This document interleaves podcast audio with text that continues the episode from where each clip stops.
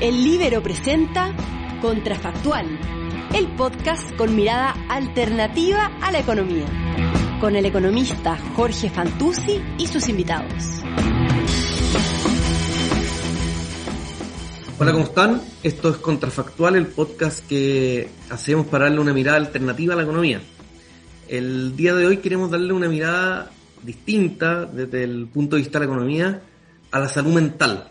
¿eh? El presidente Boric hace ya un tiempo hizo algunos anuncios en, esta materia eh, eh, respecto de, centros de, salud mental comunitaria que se van a crear, un sistema nacional de cuidados, y nos pareció interesante darle una vuelta desde el punto de vista de la economía a, bueno, a, este tema que, es tan interesante y tan delicado también. y para eso invitamos a Jaime Ruiz Tagle. Jaime es, profesor de la Facultad de Economía y Negocios de la Universidad de Chile, es, eh, bueno, máster y doctor en economía en la Universidad de Cambridge y eh, tiene, eh, aquí honestamente comento para mi sorpresa, porque no, no, no sabía que, existía esta literatura, tiene papers, artículos de investigación relacionados con la salud mental. Entonces, Jaime, invitado ideal para el tema, para el tema de hoy, muchas gracias por, por acompañarnos y por aceptar nuestra, nuestra invitación. No, muchas gracias a, ustedes, Jorge, especial a ti por la, invitación. Feliz de poder participar en este programa y ojalá, digamos, que, la gente que lo vea se entretenga con estos temas más allá de poder expandir el conocimiento económico, que es parte de la labor nuestra como académicos. Oye, eh, quiero, quiero partir tal vez por lo más básico y es, eh, ¿qué deberíamos entender por salud mental? Aquí con todas las prevenciones del mundo, yo sé que ah, pues, eh, gente de otras disciplinas tal vez, tal vez van, a, van, a, van a estar en desacuerdo con, con la definición que podemos hacer nosotros. Hagamos el, disclaimer que es dentro del ámbito de la economía, pero, pero, pero como tener, para tenerlo como marco para lo que vamos a conversar, ¿qué deberíamos entender por salud mental? Mira, yo voy a partir por, eh, por comentarte un poco lo que, lo que a mí me ocurrió como economista cuando después del 18 de octubre, en que mucha gente ¿cierto? se sorprendía, especialmente la gente acostumbrada a mirar eh, la macroeconomía y decía, oye, pero ¿de dónde salió tanto malestar? Eh, pero si, tenemos, si estamos todos tan bien. Bueno, justamente la economía se trata del análisis del bienestar de las personas.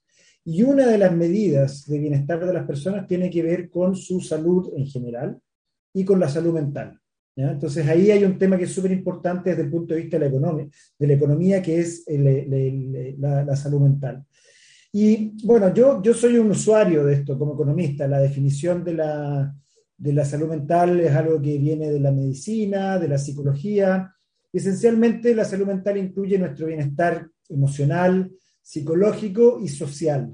Y afecta la forma en que nosotros pensamos, sentimos, cómo actuamos, cómo enfrentamos la vida, nuestro estado de ánimo, etc. También ayuda a entender cómo manejamos nuestro estrés, que es muy importante, porque nosotros siempre estamos afectos por distintos motivos a situaciones de estrés y cómo nos relacionamos y cómo tomamos decisiones. Entonces, cuando nosotros tomamos decisiones bajo una situación en que estamos con nuestra salud mental afectada, puede ser distinto el resultado que si estamos, ¿cierto?, de, de gran ánimo y, y, eso en, los mercados, en, los mercados, financieros es súper frecuente, ¿cierto? Eso uno lo, nota cuando están los mercados deprimidos. Hay, todo esto, hay, hay, algo de esto en, en, la literatura de Behavioral Economics, esto de, de Natch y todas estas cosas, de, de efectivamente, de, cuánta racionalidad hay detrás de, por ejemplo, las decisiones de inversión y cómo en situaciones de estrés, ¿ah? corridas, por ejemplo, cómo esa correas bancarias, cómo se van afectando esas decisiones de inversión. De hecho, yo pensé que la literatura que me iba a encontrar iba a ir por ahí. Por eso me, me, sorprendí, como decía honestamente, tanto de, de, de, leer lo, lo, que tú has escrito sobre el tema. Sí, mira, hay, hay cosas interesantes, ¿cierto? Porque uno, lo que, lo que uno observa en el caso de la salud mental es que es importante en todas las etapas de la vida, desde la niñez, la adolescencia, la adultez y la vejez. Y hay un ciclo de vida en los cuales, por ejemplo, en los niños los problemas de salud mental están asociados al estrés de, de, identidad, especialmente en los adolescentes, en los temas académicos. Después tú tienes, digamos, las mujeres con, el, con los problemas de depresión postparto. Eh, después tienes eh, el estrés laboral y tienes eh, los problemas de salud mental también más asociados a los adultos mayores donde se cambia, digamos, el componente de género y son los hombres quienes tienen más problemas de salud mental en etapas más avanzadas de edad, a diferencia de las mujeres. Y, pero lo fundamental acá es entender que esto es una, eh, es una medida de bienestar, que es complementaria a otras medidas de bienestar, como son las medidas de bienestar material que nos ayudan a cubrir necesidades de alimentación, de vivienda, inmateriales como educación, ¿cierto? Eh, salud, esparcimiento, y es una medida más que es muy importante en relación al, al, bienestar de las personas. Y el problema fundamental es que nosotros en economía solemos hacer un análisis costo-beneficio. Entonces nosotros decimos, mira, a mí me, me conviene hacer este negocio porque eh, los costos son menores que los beneficios, por lo tanto, buen negocio, excelente. ¿sí? Y trabajamos la eficiencia en ese sentido, hablamos de que una acción es eficiente si es que los costos son menores que los beneficios. Eh, el punto es que para poder comparar costos con beneficios tenemos que poder medirlos. Y ahí viene el problema fundamental. ¿Y cómo medimos la salud mental? ¿Cómo la asociamos? Entonces, cuando, cuando los costos tienen que ver con gastos, eh, son fáciles de identificar. Entonces uno dice, no, mira, tengo un desembolso, una inversión, ¿cierto? Es súper fácil identificar cuáles son los costos asociados a cierto tipo de, de, de, situaciones. Ahora, cuando tiene que ver con daños, es más difícil. Por ejemplo, daño a las personas, daño a la reputación, daño a la salud y daño al medio ambiente. ¿Cómo medimos esos costos? Eh, es más difícil, ¿no? Entonces, ahí hay un desafío súper importante para la economía, porque si no tenemos claro esos elementos es mucho más difícil tomar decisiones. Hoy día estamos discutiendo cuánto vale hacerle daño a los glaciares. No sabemos, no tenemos problema, no sabemos cómo medir eso. Y, por otro lado, por ejemplo, cuánto daño generamos cuando extraemos una, una napa subterránea de agua. Tampoco sabemos. Es súper difícil medirlo. Hay gente que se especializa en eso. Bueno, la buena noticia desde el punto de vista de la economía es que hace algún tiempo los psicólogos han ido aportando con mediciones cuantitativas, los psicólogos y los médicos, con mediciones cuantitativas del estado de salud mental. Claro, en el fondo esto, para poder hacer cualquier tipo de estudio hay que ir y levantar datos y hay que tener una métrica objetiva y eso viene de otras disciplinas, o sea, de, gente que estudia directamente la salud mental, entonces sabe cómo, sabe cómo levantar cuantitativamente la información respecto a la salud mental de los, por ejemplo, los encuestados. Exactamente. Entonces, justamente lo que se hace es que ellos han desarrollado test súper sencillos y simples. De, los test más cortos son como de nueve preguntas, otros de 20 preguntas, están súper estandarizados y han sido usados eh, internacionalmente. Y con esto tú puedes eh, saber acerca del estado de ánimo de las personas, cuál es su visión de futuro, cuáles son sus sentimientos de soledad, etcétera. Todo ese tipo de cosas que van, ¿cierto?, eh, compaginando una situación de eh, de salud mental eh, afectada. Y con eso entonces tú puedes generar un índice. Y con un índice los economistas somos felices porque podemos trabajar. entonces podemos correr regresiones y podemos trabajar y empezar a eso. Entonces, con eso nosotros hemos podido avanzar cuantitativamente en relacionar decisiones económicas que tienen que ver con la economía con estado de salud mental. Y así contribuimos al análisis del bienestar y a la mejor comprensión de nuestra sociedad. Oye, Jaime, y, habiendo, habiendo explicado eso, eh, me gustaría entrar tal vez a, las eh, causas eh, o las cosas que pueden generar cambios en la salud mental. ¿ah? Y ahí tú tienes algunas cosas escritas. Te quiero preguntar primero, hay un, hay un trabajo tuyo sobre, sobre condiciones de vivienda o hacinamiento. Em, no sé si nos puedes contar un poco eh, qué, encontraron relacionado al, hacinamiento y, a la salud mental y sobre todo a mí me interesa tal vez profundizar en, en lo que están observando, cómo saber que es efectivamente hacinamiento el que está produciendo eh, los cambios en salud mental y no son otras cosas, ¿no es cierto? Porque, porque el hacinamiento puede estar correlacionado con, con otras variables que tal vez son más difíciles de observar y que, y que también podrían estar generando efectos en la salud mental. Mira, lo, último que tú mencionas es súper interesante desde el punto de vista del análisis económico, ¿no? que es el... Eh, nosotros en economía tratamos de buscar lo que se llaman efectos causales, o sea, algo que efectivamente cause otra cosa y no se confunda, o sea, que no haya elementos de confusión. Y eso en general es súper difícil. Uno no puede aislar completamente los efectos y la forma más pura de hacerlo es a través de lo que se llaman experimentos sociales controlados, que es similar a lo que hacen en medicina cuando dicen, bueno, tómese una pastilla, un placebo, grupos aleatorios, etc. Nosotros lo hacemos también, ¿ya? Pero, pero en algunos casos es muy difícil cuando uno trata de representar problemas reales, ¿ya? Eh, entonces muchas veces lo que tenemos son solo correlaciones. Ahora, para poder identificar si esas correlaciones no son correlaciones espurias, ¿sí?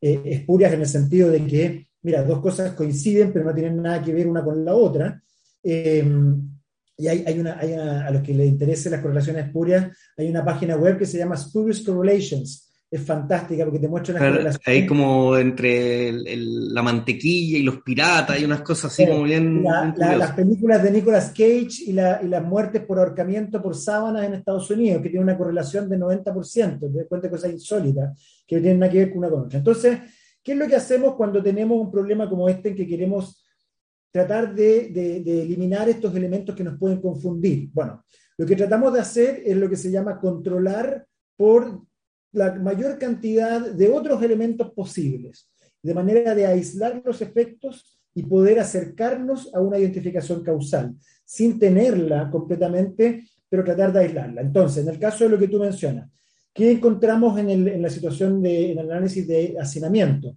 Lo que encontramos es que cuando la gente cae en una situación de hacinamiento, eso quiere decir que tiene más de, en promedio, 2,3, 2,6, dependiendo de las definiciones, personas por habitación, ¿ya?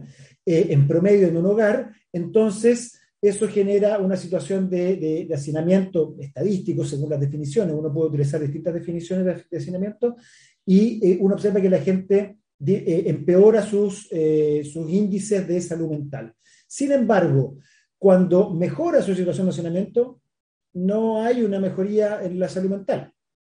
¿Cómo hacemos para identificar eso? Bueno, tratamos de controlar por la mayor cantidad de variables posible, por su nivel socioeconómico, em, por las situaciones de empleo, desempleo, por los cambios en la estructura del hogar, todo ese tipo de cosas lo que hacen es tratar de aislar estos pequeños efectos.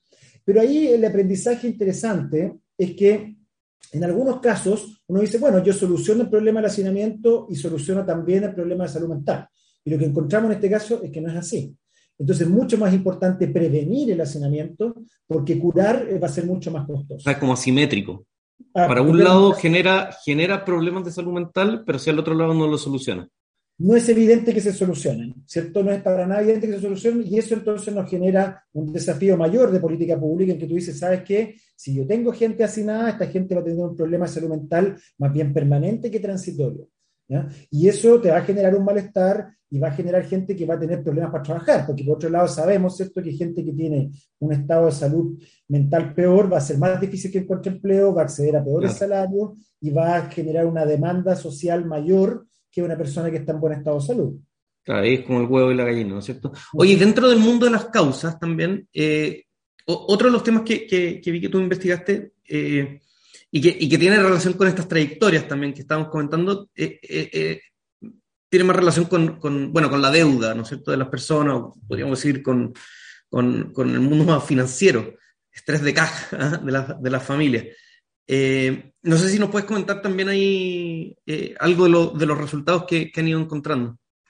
Mira, el, em, esto es un trabajo súper interesante, porque yo lo, cuento como, como, una bonita historia académica, porque parte como una tesis de pregrado de un alumno nuestro que, que llega con la inquietud, de, dice, oye, ¿sabes que el sobreendeudamiento em, genera, digamos, estrés y esto genera, digamos, eh, em, genera una, un, problema de, de, salud mental. Entonces, y el caso anterior también, otro estudio también fue con un, eh, con un exalumno, con Ignacio Urria. Y esto fue con Álvaro Miranda y después con Daniel Ochman. Trabajamos esto por harto tiempo. Pasó a ser su tesis de posgrado y después se convirtió en una publicación académica, una linda trayectoria de lo que uno hace, digamos, con los estudiantes.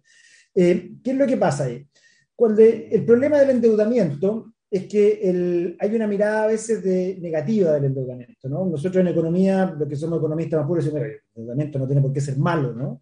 Tú sales del mundo de los economistas y, la gente dice, no, ojo con el endeudamiento, el endeudamiento siempre es malo. No, no, no, el endeudamiento puede ser muy bueno, ¿cierto? Porque te puede generar, aprovechar oportunidades, te permite consumir bienes durables, ¿cierto? De una manera razonable. Entonces, es súper razonable el endeudamiento. Entonces, el sobreendeudamiento efectivamente puede ser malo, pero no necesariamente es malo.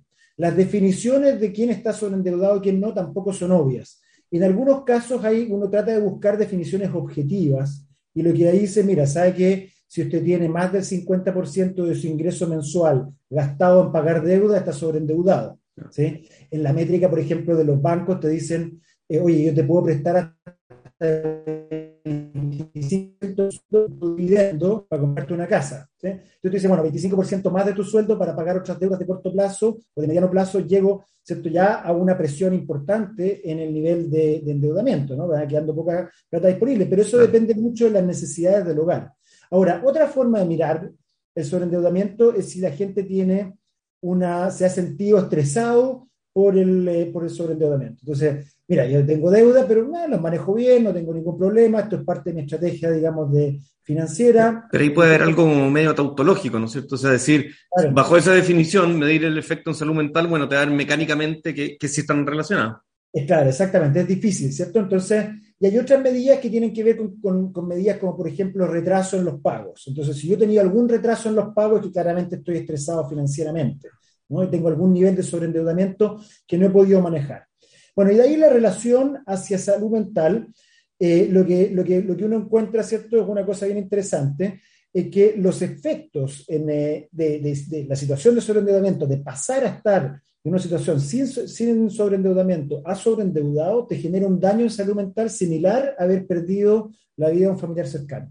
Así de brutal. O sea, los niveles de, de, de, cambio, los indicadores de, depresión son muy altos.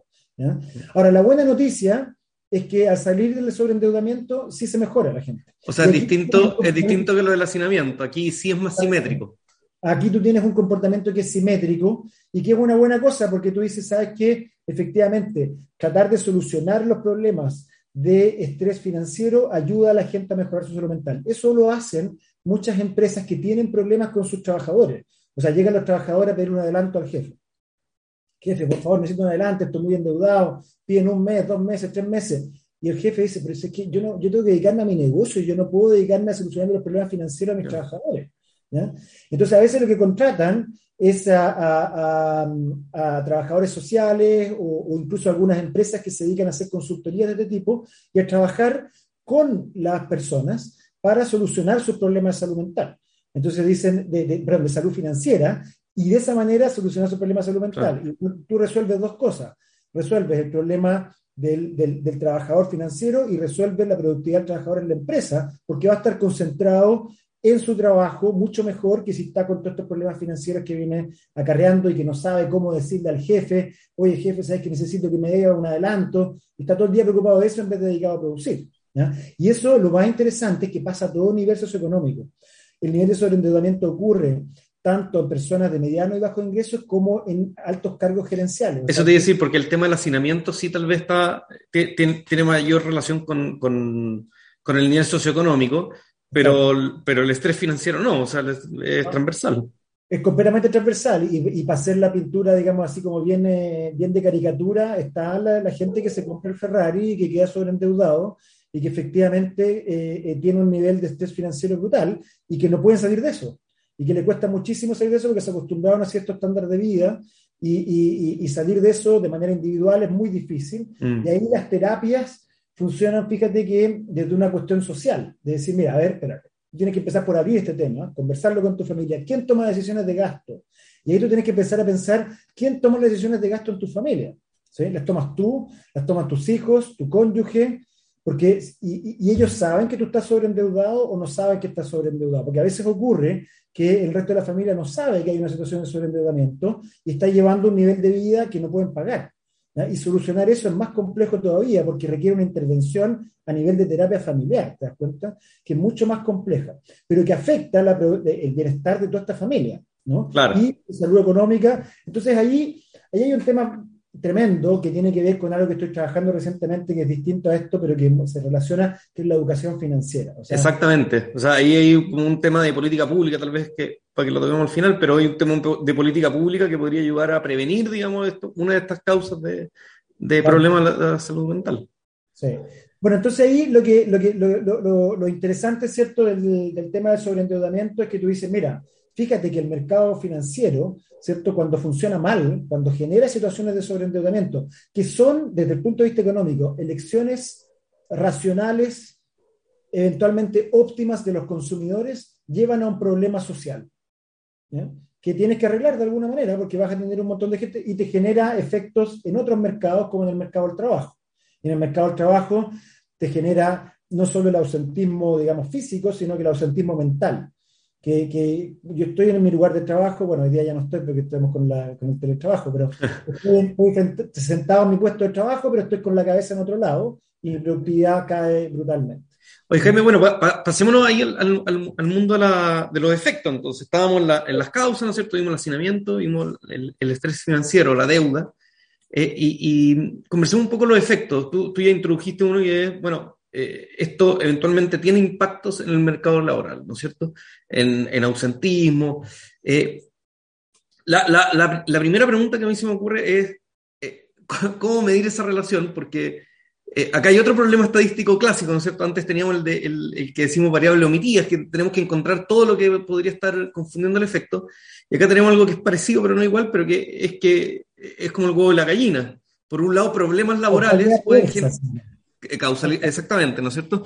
Eh, para, para alguien que tiene problemas laborales puede estar generando problemas de salud mental y por otro lado, tener problemas de salud mental puede estar generando eh, eh, problemas laborales. Entonces, al final, es, difícil distinguir el efecto causal de, esa relación. No, sé si nos puedes contar cómo, lo hicieron ustedes, cómo lo estudiaron. Súper difícil. Mira, una de, las cosas que, uno, que uno busca, ¿cierto? Para poder identificar mejor los efectos causales son trayectorias. Entonces, cuando tú encuentras trayectorias similares que en algún momento divergen por algún shock, ¿cierto? Si tú tienes algún shock que te genera una, situación de desempleo, eh, y tú tienes trayectorias previas similares, entonces es más fácil identificar problemas de, digamos, eh, identificar efectos causales, en este caso el problema de salud mental. Uno, uno de, los, de los trabajos, yo creo que más, más bonitos que, que, he visto en eso es un estudio en el mercado laboral alemán, y que mm, ahí tenían data muy interesante, y que lo que mostraban, por ejemplo, es que cuando la gente es despedida de manera individual, el daño en salud mental es mucho mayor que cuando hay un despido masivo en la, empresa. Entonces, mira lo bonito, es decir, claro, cuando, cuando despidieron a 10 trabajadores en la empresa, resulta que sabéis que el problema fue la empresa, no fue mi culpa. ¿Ya? Entonces, yo no siento una situación, digamos, de que el despido me genere un daño de salud mental. Cuando soy despedido de manera individual, ¿cierto? Ese, ese shock me genera, digamos, desde la situación de despido, un daño en la salud mental tremenda. Oye, Jaime, pero eso, eso es si uno quiere medir el efecto del empleo hacia la salud mental, pues, pero, pero el estudio que hicieron ustedes es distinto porque va de cuál es el efecto de la salud mental sobre el empleo y, y, encontrar un shock, digamos, exógeno, que, que tenga que ver solo con la salud mental y no con el empleo es, es difícil. Es muy difícil, ¿cierto? Entonces, efectivamente, lo que uno busca son algunos shocks, por ejemplo, de índole relacionados con, eh, con la muerte de algún familiar, cosas que sean eh, más, más exógenos, pero para eso lo que hay que ver son trayectorias. Entonces, en las trayectorias tú identificas, por ejemplo, a alguien que tenía una trayectoria similar de empleo y a, uno se le, a una persona se le muere un pariente y a otro no.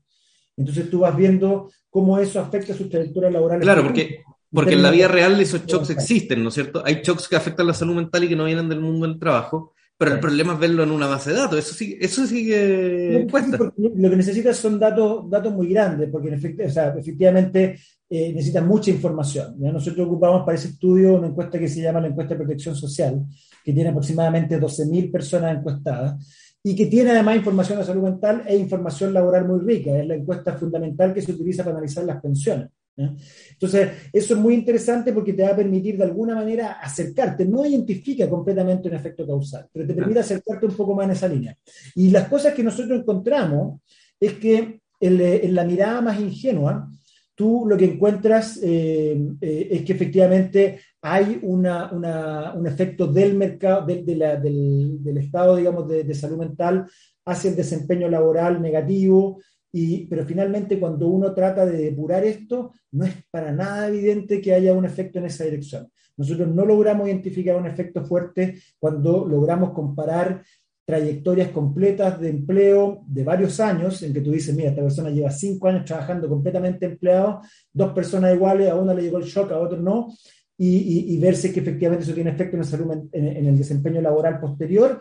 No encontramos evidencia fuerte en esa línea distinto a lo que uno mira cuando lo mira desde el punto de vista del corto plazo y especialmente cuando tú empiezas a controlar por todas las características socioeconómicas. Y ahí es donde sale la gradiente socioeconómica que es brutal. O sea, eh, estas trampas de pobreza donde tú tienes que el estado de salud en general y el estado de salud mental te, te, genera, digamos, una trampa. La gente se queda atrapada ahí, tienes muchos mayores niveles de, de, problemas de salud de todo tipo, tienes el problema de los adultos mayores que hay que cuidarlos, el cuidador sufre depresión, el cuidador no puede trabajar.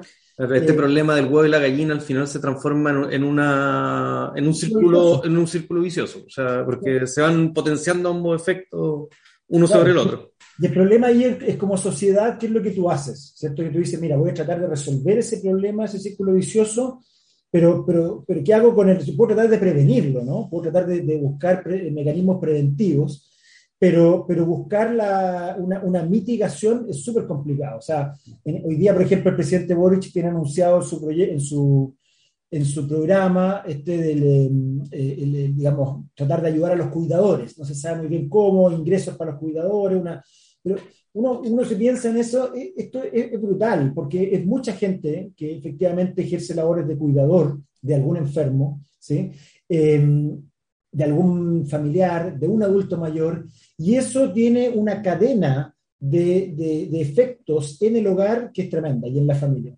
Y eso, la pregunta es, ¿dejamos que la gente se haga cargo de manera individual o nos hacemos cargo como sociedad? Y si nos hacemos cargo como sociedad, ¿cómo nos hacemos cargo? Hay una pregunta ahí normativa que es súper interesante, ¿no es cierto? Porque uno podría decir hasta el, hasta el más liberal de los economistas, si se convence de las externalidades negativas, ¿no es cierto?, que, que, produce este tema, estaría de acuerdo en, en tratar de solucionarlo a través de políticas públicas. O sea, la externalidad negativa es que si tú tienes, si tú tienes un compromiso social en que te vas a hacer cargo de esas personas, tú tenías un costo de una externalidad inmediata, digamos, ¿cierto? Que, que si tengo más gente enferma, voy a tener que pagar más impuestos, ¿cierto? Para poder tratar a esa gente enferma. O sea, en términos de salud mental, yo te diría que una de las cosas más importantes, primero que nada, es tomar conciencia de que la salud mental afecta el bienestar. O sea, volver a, a, lo que te comentaba al principio, es decir, ¿Por qué si tenemos indicadores económicos tan interesantes en Chile comparados con el resto de Latinoamérica, eh, eh, resulta que hay tal nivel de descontento? Entonces, ah, mira, ojo, hay otros indicadores de salud mental, pero de, de, bienestar, entre ellos la salud mental, y hay que mirarlos también, ¿cierto? Y eso requiere metodología, requiere análisis, no es inmediato, ¿cierto? Lo segundo es reconocer que los problemas de salud mental son más comunes de lo que parecen. O sea, hoy día nosotros tenemos del orden de, dependiendo de las mediciones que se hacen, pero entre un 10 y un 20% de la población que tiene una situación compatible con depresión. Diagnosticada es mucho menos. Pero fíjate que para diagnosticar depresión, primero tienes que estar suficientemente mal como para que ir a, un psicólogo. Generar una acción. Claro, generar una acción. Y segundo, poder pagarla o poder conseguir una cita en el consultorio para que efectivamente te diagnostiquen. Entonces requiere un esfuerzo adicional. Entonces, probablemente hay, hay tasas de, de, subdiagnóstico bastante grandes, más allá de lo, que, de lo que se observa. Bueno, lo tercero, ¿cierto?, es tratar de prevenir los problemas de salud mental. Y lo cuarto es tratar de, de, tratar la, la, salud mental, ¿no? O sea, los problemas de salud mental hay que tratarlos y eso es sumamente costoso. O sea, los que, eh, eh, los que hemos tenido alguna vez que pagar costos asociados a, tratamientos de, eh, de, psicólogos, para qué decir los psiquiatras. O sea, son costos súper altos. Entonces, el punto es que como sociedad, ¿qué es lo que uno decide? ¿Cómo lo hace? Hoy día eh, la, la, salud mental no está cubierta dentro del programa GES, eh, a ningún nivel. Entonces la pregunta es, bueno, ¿qué hacemos como sociedad? ¿Dejamos que esto siga y, y, y probablemente nos genere una tensión adicional? O podemos tratar de hacernos cargo. Lo que mencionaba anteriormente, por ejemplo, los adultos mayores, especialmente asociados a los temas de demencia, tiene una gradiente socioeconómica bien importante porque el deterioro de salud mental de, de, muchas personas, especialmente en menores ingresos, se produce muy rápido y eso genera una demanda para el resto del hogar tremenda y a veces saca gente del mercado laboral. Yo cuidar, digamos, tengo que cuidar a alguien, ¿cierto?, en mi hogar y me tengo que salir. Eso sí que es una externalidad pura y dura, digamos. O sea, Y eso genera pobreza, genera, digamos, angustia eh, y genera malestar general en, todos los parientes de esa persona, ¿no? Y Jaime, y bueno, pasamos por las causas, nos fuimos a los efectos, vamos a las soluciones. Yo, yo no, no encontré algún trabajo tuyo, no sé si tú conoces tal vez en el mundo, no sé, de, la, de las evaluaciones de impacto, de políticas públicas que se hayan hecho, me imagino que fuera de Chile, no, no, no creo que, que, tengamos mucha experiencia acá, pero tratando justamente de, de, de, ir al mundo de las soluciones. Mira, a ver, el, tema de, la, de, las soluciones es complejo porque los motivos por los cuales puede ocurrir ¿cierto? los problemas de salud mental son múltiples, ¿no? Entonces uno tiene que ir como a, las causas. Y acá ya te identifiqué, digamos, eh, al menos tres. Una que tiene que ver con el hacinamiento, otro que tiene que ver con los problemas financieros, eh, otro que tiene que ver con el tema de los cuidadores. Entonces, al final del día uno tiene que preocuparse de esos temas que tienen otros efectos más allá de los efectos directos, ¿no? y tiene que considerar dentro de los temas de, de, de, la economía del bienestar, ¿cierto? La salud mental. O sea, cuando nosotros, por ejemplo, hoy día hay toda una discusión con la, con la, inauguración de la autopista Vespucio Oriente, ¿no? Entonces, subir y bajar de la pirámide era gratis, ¿sí? Bueno, mm. resulta que la próxima semana ya no. va a ser gratis. ¿sí? ¿Y qué pasa con el estado de salud mental de toda esa gente que se ve afectada ahí? No hay caletera. No es posible. Entonces tú generaste un, un daño. Bueno, esto pasó, digamos, cuando, cuando hicieron la, la, autopista, el acceso norte a Santiago, ¿cierto? Cuando ahí quedó la escoba, porque había caleteras, pero generaban que la gente se demorara muchísimo, y eso te genera angustia, te genera ansiedad, te genera depresión, y eso afecta el estado de anímico de la gente. Claro, ahí las ciudades podrían ser, ah, la, la, la, distribución de las ciudades podría ser otra causa. Ahí tienes, ¿cierto? Otra causa. Y, por otro, entonces tú vas encontrando el, estrés, digamos, del transporte, el estrés que, tú te, que te genera meterte al metro, digamos, cuando estás todo apretado, no sabes si te vas a poder subir al metro. Todo eso va generando un, un estrés adicional. Entonces, lo importante primero es tener conciencia como sociedad acerca de los problemas de salud mental como una medida de bienestar, por eso te decía, ¿no? Y, y, y, lo segundo es tratar de prevenirla y tener conciencia de que se puede prevenir. Y se puede prevenir a través de tomar conciencia de nuestras acciones, cómo eso va generando eh, desde la actitud propia frente a las situaciones de estrés y nuestra actitud social, ¿cierto? Cómo nos tratamos en la calle, si nos tratamos a bocinazo, nos tiramos el auto encima o la bicicleta encima del auto, ¿cierto? Como depende si soy un furioso ciclista o un furioso automovilista, ¿no? Y, y, y, y cómo nos relacionamos entonces a través de la ciudad. Y uno tiene múltiples elementos que van configurando eh, un, bienestar social que va más allá del bienestar material. Yo creo que ahí hay un tremendo desafío para nosotros como en, Chile, especialmente como economistas, ¿no? Y especialmente yo te diría el llamado al, al, mundo de las finanzas, de la macroeconomía, es decir, mira, hay un mundo en la microeconomía que se relaciona con esto, que tiene bastante que aportar y que puede ser interesante de, de, ponerle más atención. Hay indicadores de felicidad a nivel mundial, no sé si has visto, digamos, aparece típicamente en Nigeria por un tiempo fue de los países que era más alegre y más feliz del mundo, con niveles de bienestar, eh, digamos, eh, objetivo en términos de, de, economía material muchísimo más bajo que los chilenos. Pero tenían, digamos, una, una, una, felicidad intrínseca mayor. Ahora, eso probablemente tiene que ver con algo cultural, no sé, ¿cierto? Hay otros elementos también en juego. Pero hay desafíos ahí importantes la política pública yo creo que tiene que estar orientada a prevenir y prevenir de manera de eh, de, fijarse cómo las acciones eh, públicas pueden generar efectos, digamos, sociales importantes. Y ahí hay que claramente trabajar de manera multidisciplinaria. O sea, los economistas eh, hace rato que tenemos que entender que no podemos quedarnos en la economía, tenemos que hablar con la, con la arquitectura, con la psicología, con la sociología, con la medicina, porque si no, no vamos a poder llegar a ningún lado, con la historia. La historia, sí, sí, sí. Eso es muy importante últimamente. Oye, Jaime, te, te, quiero agradecer por esta entretenida conversación. Yo, yo eh, vuelvo a, mi reconocimiento sincero de que este era un tema que yo jamás le había dado vuelta, digamos, como, como economista. Era un tema que, que, ah, ni siquiera se me había ocurrido que alguien podría haber escrito, así que fue una grata sorpresa ver que, justamente había un chileno, además, que, tenía, que tenía investigación sobre el tema. Eh, aprendí mucho, me entretuve, así que, así que te agradezco por, por, este rato que, pudimos conversar. No, gracias a ti por este espacio y ojalá, digamos, los quienes escuchen este, este programa, digamos, después puedan eh, pensar, digamos, y llevar a sus distintos ámbitos el tema de salud mental, digamos, vinculado a la economía. Yo creo que ahí tenemos un lindo desafío por delante todos. Muchísimas gracias a ti. Muy bueno, y esto, para los que nos escuchan, esto fue Contrafactual, eh, el podcast que hacemos para darle una, para darle una mirada alternativa a la economía, hoy día una mirada distinta, eh, desde otro punto de vista, a la salud mental. Así que quedan muy invitados a, escuchar, a comentar, a compartir y a seguirnos en nuestros próximos capítulos. Muchas gracias a todos.